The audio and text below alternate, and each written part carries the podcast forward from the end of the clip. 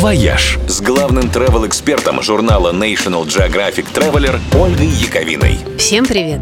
Поездка на Сахалин и Камчатку относится к категории путешествия мечты. В какое бы время года вы там ни оказались, это в любом случае будет одно из самых впечатляющих и запоминающихся путешествий в жизни.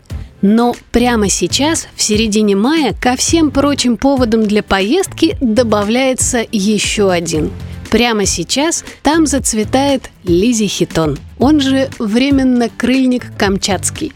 Этот удивительный цветок в дикой природе можно увидеть только на Дальнем Востоке. Он растет на болотах, на берегах ручьев и на влажной почве речных долин.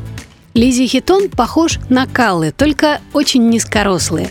Большой белый лепесток с желтеньким таким початочком внутри – когда эти белые паруса поднимаются над водой в огромном количестве, кажется, что Камчатку и Сахалин захватил флот Лилипутского острова Блефуску, а над побелевшими полянками разливается необыкновенный дурманящий запах. Странное название цветка в переводе с латыни означает «теряющий одежду», когда созреют семена, белый лепесток увянет и отвалится. Останется один только голый початок.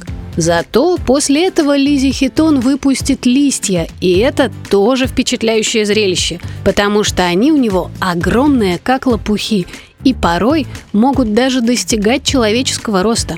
Но случится это только в июне. Пока же можно любоваться прекрасными белыми цветами.